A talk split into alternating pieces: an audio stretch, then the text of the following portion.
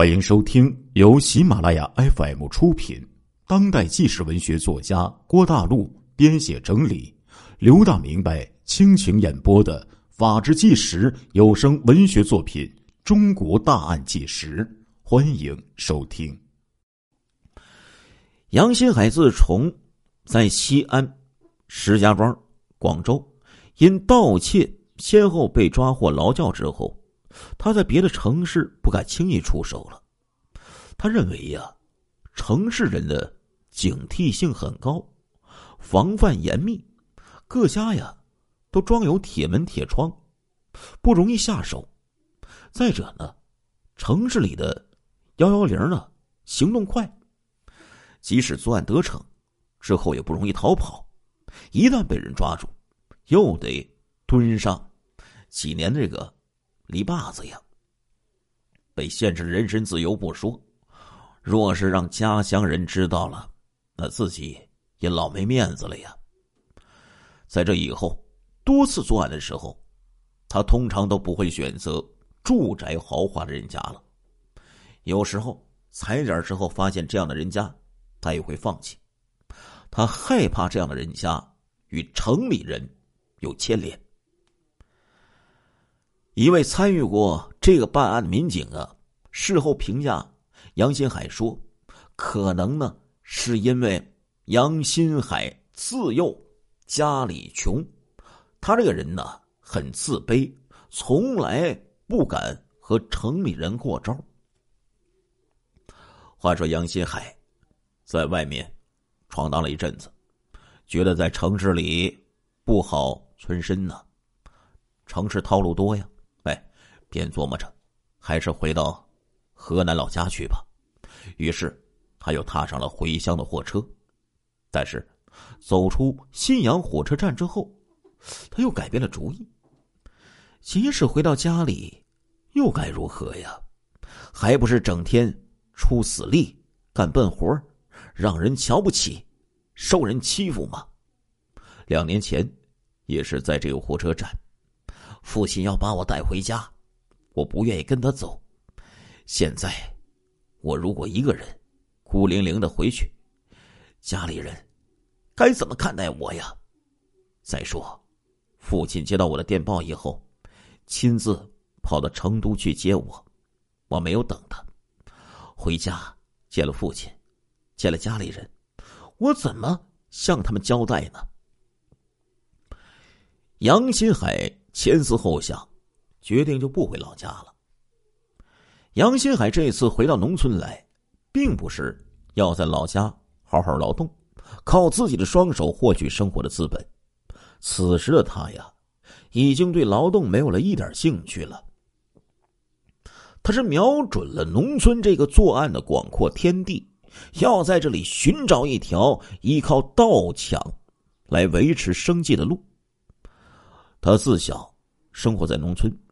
对农村人的人居住的环境、生活习性特别熟悉，他知道农村人呢居住分散，防范意识差，不少人家连院墙也没有，有的即使有院墙，也大都呢是用泥土打造起来的，又低又矮，一抬腿呀就能翻过去。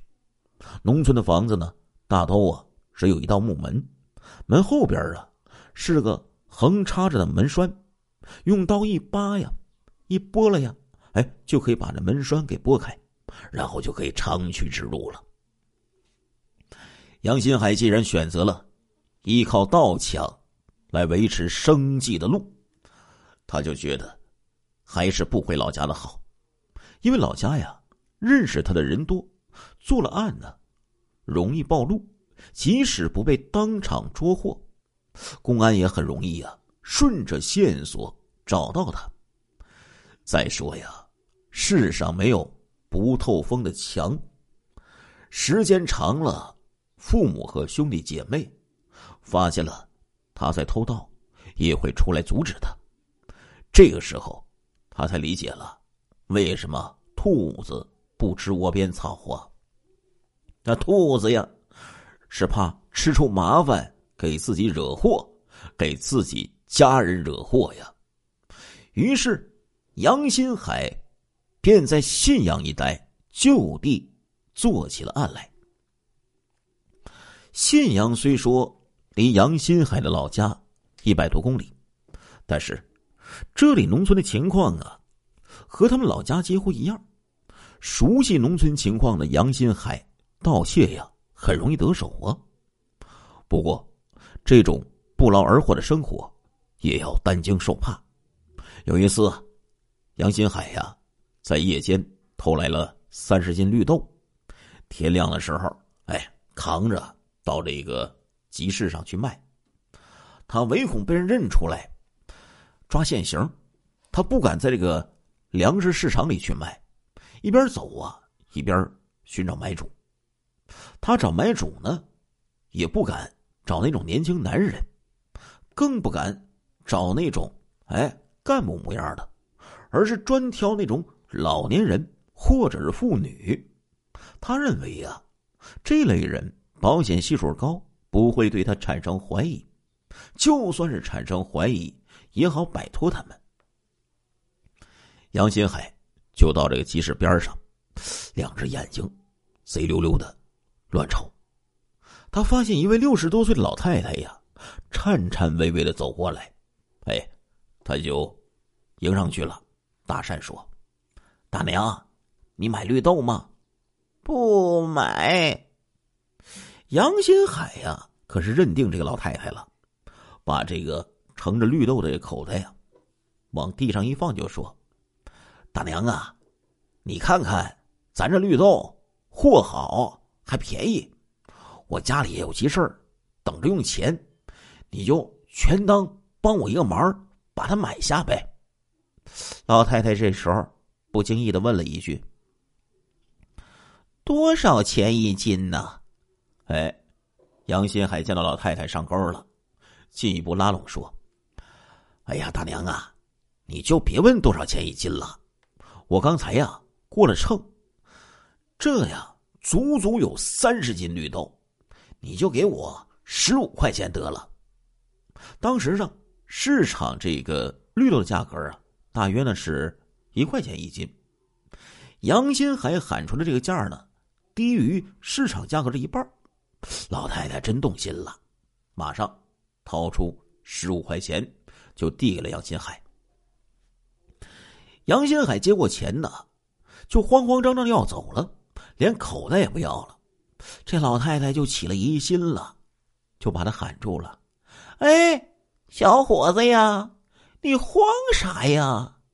这绿豆不是你偷来的吧？”杨新海赶紧回过头来，又拿出五块钱呢。交给老太太说：“大娘啊，你老要是嫌吃亏，我再找给你五块钱，你可不能这么胡说呀！”说完，头也不回的就走了。那老太太站在原地，有点蒙圈这这这咋回事又又给我五块钱？等他回过神来的时候，杨新海早就跑得无影无踪了。这次经历呀。让杨新海很是后怕呀！从这以后，他再也不敢到市场上去销赃了。为了不再销赃，他在盗窃的时候尽量不偷大件的东西，只偷那些呀既便于携带又便于处理的小东西。当然，主要啊是偷钱呢。在信阳这段时间呢，杨新海呀。全部依靠流窜盗窃来维持自己的生活。转眼之间，到了一九九五年夏天。夏天呢，是农村性犯罪案件多发的季节。这时候的杨新海已经是二十七岁的大小伙子了呀。过剩的精力和强烈的性欲，也在随着他的年龄增长而日益增长。有一天，杨新海呀，漫无目的的行走，伺机呢寻找作案的目标，不知不觉就回到了正阳县的地界儿。当他走到一处山坳的时候啊，他看见前边不远处来了一位年轻的女性，他顿时眼前一亮，一股邪恶的欲火就直冲脑门他悄悄往四周看了看，前后左右路上都没人，他呀就是往路边一坐，专等着那个女人的到来。女人渐渐的就临近了，杨新海的呼吸。就变得急促起来，两只眼睛瞪得几乎要出血了。等到那个女人走到跟前的时候，他猛地窜起来，从后面就搂住那女人的脖子。那个女人正在行走呢，全然没料到会有如此的突然袭击呀！一边竭力反抗，一边大声呼救。但是，在这前不着村后不着店的地方。呼救那是没用的呀，这女人呢就被杨新海压在了身子底下。杨新海一边放肆的湿着那个女人的衣裤，一边迫不及待的把那臭烘烘的舌头就凑向了那女人的嘴，要强行和这个女人呢去接吻。那个女人呢，趁此机会狠狠的就在杨新海的脸上。咬了一口，杨新海疼痛难忍，抓住那个女人的手啊，不由得就放松了。女人趁着一刹那的功夫，摆脱了杨新海的魔爪，没命的就奔逃而去，立即就跑到当地派出所报了案。杨新海快要追上那个女人的时候，这时候他早就跑远了。这个时候，先后两次被劳教的杨新海，已经具备了相当的反侦查能力。他将现场可能遗留的东西，全部都收拾干净，用这个树枝啊，将刚才在地上留下的痕迹就给扫去。随后，快速的就撤离了现场，把打扫战场用的树枝啊，带到了他认为安全的地方。就给扔掉了。为了躲避公安侦查，他先在野外的池塘里洗去了血迹，然后连夜奔逃，窜出几十里远。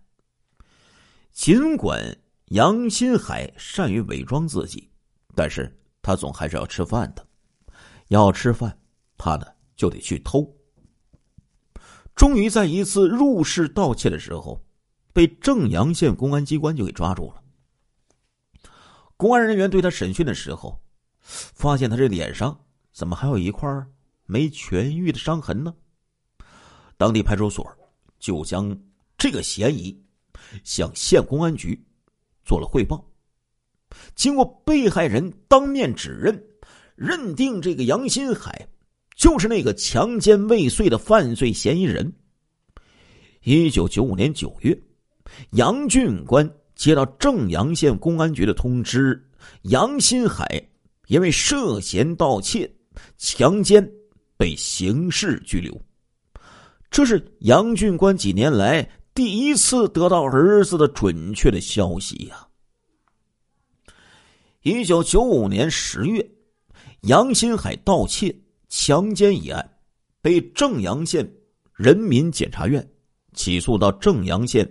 人民法院案件一到法庭，杨新海心底啊特别有底，因为他知道啊，他同村有个老乡在正阳县法院当庭长，在杨新海看来，既然是老乡，就应该对他特殊照顾。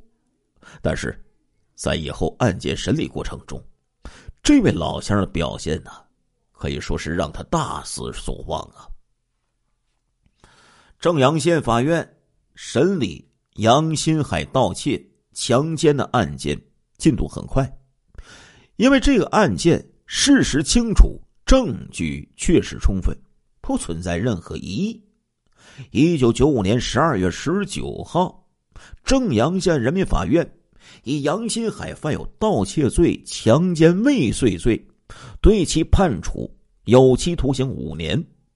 判决书。发下来之后，杨新海就见到了他那位在法院当庭长的老乡他恳求老乡说：“无论如何，你不能把我送到劳改场去呀！你得想办法把我留在看守所里服刑。”杨新海说：“呀，他害怕到了劳改场吃苦。”这时候，老乡呢就告诉他了：“留在看守所服刑啊，一般得具备三个条件呢。一是所判的刑期较短，或者呢是残余的刑期；第二呢，所犯的罪行啊是非暴力的性质；第三呢是体老。”年衰，身体有残疾，或者呀是有严重的疾病，不适合劳改的。你犯的强奸罪是暴力性质的犯罪，判的刑期在五年以上。再加上你年轻力壮，这三条规定，你一条也不符合。按规定啊，是不能留在看守所服刑的。杨新海对这个老乡这种说法大为不满。他认为是自己没给老乡送钱，所以老乡不给他帮忙。一九九六年春节前，杨新海被送到郑州市新郑监狱投入劳改。在监狱里，一开始砸石头。据杨新海后来回忆说，那时候啊，每天呢都得砸三十车的石头，任务很重。杨新海身材小。力气差，经常完不成任务，所以他受到的批评多，表扬少。后来又改做假发，一天呢要干呢十多个小时，干的是两眼发昏，做坏了还要罚钱。在那段时间里呀，他感觉到实在难以忍受啊，几乎都想到去死了。为了早日离开那个鬼地方。杨新还把自己伪装成了一副积极改造的样子，肉体上痛苦和精神上的煎熬，都咬牙坚持，一心努力改造。哎呀，骗得管教干部的信任，争取减刑。尽管做了很大的努力，仅在服刑到第四个年头的时候被减刑一年，这时候他又认为了。如果自己有钱给管教干部送送礼，至少可以减刑一年半，这也在他的心里留下了创伤。杨新海在劳改的时候虽然吃了不少苦头，但是却练就了他一手啊用锤砸石头的功夫。哎呀，这手功夫啊，可为他以后作案时用锤砸人。那可是打下了基础啊！一九九九年五月三十一号的下午，杨新海走出了新郑监狱，他背着铺盖卷儿从监狱里面走出来，没有一个人来接他，他也没有通知父亲来接他，他认为父亲来了没什么用，顶多是多花一个人车票。这时候，杨新海的心。早已经野了，他已经三十多岁了，无妻无子，无牵无挂，一个劳改犯，家庭温暖早就从他的梦中已经消失，父母的亲情啊，也再难以使他冰冷的心解冻了。他在这个监狱里服刑了四年多，只有父亲来看过他一次。他也仅是送给了一些油条、馒头等食品，从来没有给他送过钱。兄弟姐妹几个人，从来没人来看过他，这也使得他对父母和兄弟姐妹的亲情关系产生了极大的距离感。在杨新海看来，父母是靠不住的，父母生下了他，却没有能力供他上学，甚至连个媳妇儿。也没有给他娶上。从他记事儿的时候起，他就只有跟着父母受窝囊气的份儿。兄弟姐妹更是靠不住。几年来，他先后三次被劳教劳改，其他的兄弟姐妹五个人，没有一个看过他，更没有一个人接济过他一分钱。他们五个人，一个个先后成了家，但是没有一个人想起过他，更没有一个人为他操过心。五月末的天气呀，虽然不算太热，但是中原大地的农民都已经开始收麦子了。杨新海身背脏兮兮的小破盖卷儿，顺着京珠高速公路。新郑段向南走，他的家在南边，离这里呀有一百多公里。可是他身无分文，没钱搭车，只好一步一步的往回挨着。走着走着，他伤心的想：在监狱里，好歹还有干部关怀他；现在出了监狱，反而没人管，没人问了。他重新成了一个被社会遗弃的人，他到哪里去呀？回家吗？回家又会怎么样啊？像自己这一个身背盗窃、强奸几个罪名的劳改示范犯，回到家乡有什么脸面见人呢？再说，二百里的路程要走几天才能到家呀？走在路上吃什么呢？杨新海边走一边看着田野里正在忙碌的人群，他的脑海里不禁又打开了歪主意，脚步渐渐的就放缓了。此时，他已经开始自暴自弃，为满足狭隘的物质生活的需要，他又想到了偷。整个下午的时间，他只走了十多里路。天快黑的时候。来到了与新郑市相毗邻的许昌市葛县境内。傍晚的时候啊，村里的猪羊和狗的叫声，随着袅袅上升的炊烟四处扩散，显出和平年代那种特有的、让人听了舒心的嘈杂。田野里呀，已经有三三两两看麦子的男人们了。扛着铺盖卷他在这个场边低头，选好铺位，在这熙熙攘攘的环境里，谁呢也不会特别注意肩扛铺盖卷的杨新海。杨新海就在一个村头啊停下来了，找到了一个正在吃晚饭的农户的家中，从铺盖卷里掏出劳改场里发的干粮，说自己呀是驻马店人。谎称自己进城打工刚回来，因受了工头的欺骗，没领到一分钱的工钱，只好步行回家。路过这里呢，找一口水喝。哎，好客的主人呐，热情的为他端出了香喷喷的白面条，又呢把他拿出那凉馒头啊，硬塞回了他的铺盖卷里，说：“哎呀。”在家千般好，出门也是难呐。出门在外，谁也保不住，不碰上个三灾六难的。现在家里粮食有的是，吃晚饭还能吃穷了呀。但是啊，遗憾的是，淳朴的中原农民的热情和好客，并没有感化杨新海那颗冰冷的心。杨新海。吃饱喝足之后，连一句感谢的话也没说，一抹了嘴，背上铺盖卷转身就走了。这一走不是要回家，而是要去寻找作案时机和作案的对象。杨新海走夜路的能力呀比较强，吃过晚饭后的一个多小时，他走到了二十里开外，比整个下午走的还要远。但是，这一次赶路，他是为了避开吃晚饭的那个村庄，怕作案之后被他们提供侦查线索。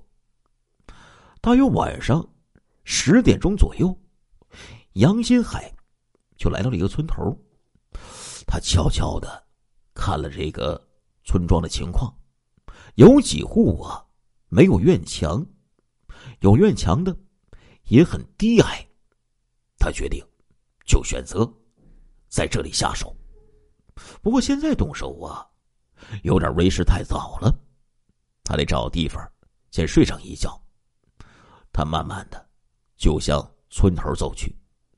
这块儿啊，有一个机井房。他走近一看，哎，机井房没有门，里面啊也没有人住。杨新海趁着月光看了看，里边啊还算是干净。他走进去，解开铺盖卷倒头就睡。一觉醒来，看看这时候啊，三星都已经移出西南了，时间已经来到后半夜。他折身坐起来。把随身穿的衣服包了包，夹在嘎叽窝底下，把那个铺盖卷扔进机井之中，悄悄的离开机井房，偷偷的就向这个村子里摸了过去。凌晨两点来钟啊，正是村子沉睡的时候，只有偶尔啊传来一两声狗叫，打破黎明前的沉寂。杨新海蹑手蹑脚的就走进了村子，看见呢有一户人家，只有三间正房，没有院墙，门口放着一辆自行车。他正房的门呢是开着的。杨新还躲在暗处，观察了好一阵这家人呢没有一点动静。他确认这家人都已经熟睡了，而且很有可能啊。自行车也没锁呀，他走过去一看，哎，被他猜中了。他正想啊，将这个自行车给偷走，但是这时候，他突然发现呢，这家里呀，只有一个女人在睡觉。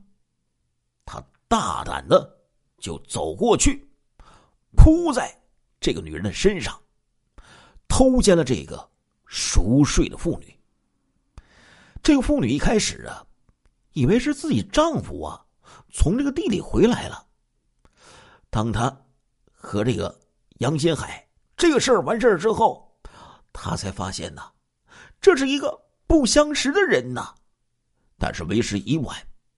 哎，杨新海干完事儿，骑上自行车，嗖的一下，飞快的就跑出了村子。那女的当然不会。出来撵他了呀，也没人喊捉贼呀。在这麦收大忙即将到来的时候，有人在夜间骑自行车行走，根本就引不起别人注意。杨新海轻易的就把这辆偷来的自行车骑出去呀，几十公里呀。当天色微明的时候，他已经到了距离作案五十公里左右的一个集市上了。杨新海把这自行车卖了十五块钱，买了一副线手套，一个小手电，又做好了继续盗窃的准备。从此啊，他就走上了职业犯罪这条通往地狱的路。一开始呢，杨新海聚集了一批人，什么结伙乞讨啊和这抢劫的，但是在一次结伙盗窃的时候。有两个人落网了，一连几天呢，他这心里是惴惴不安的，怕公安人员顺藤摸瓜就把他给捉住。所幸的是啊，那两个人呢没把他给供出来，他空自紧张了一阵但是他从这里边总结出了一个教训呐：人多必失，一定要单干才保险呢。而且必须打一枪，换一个地方，以免被公安捉住。从此，中国第一杀人王就开始了独自流窜作案的生涯。亲爱的听众朋友们，这一集的《中国大案纪实》播送完了，感谢您的收听，我们下一集再见。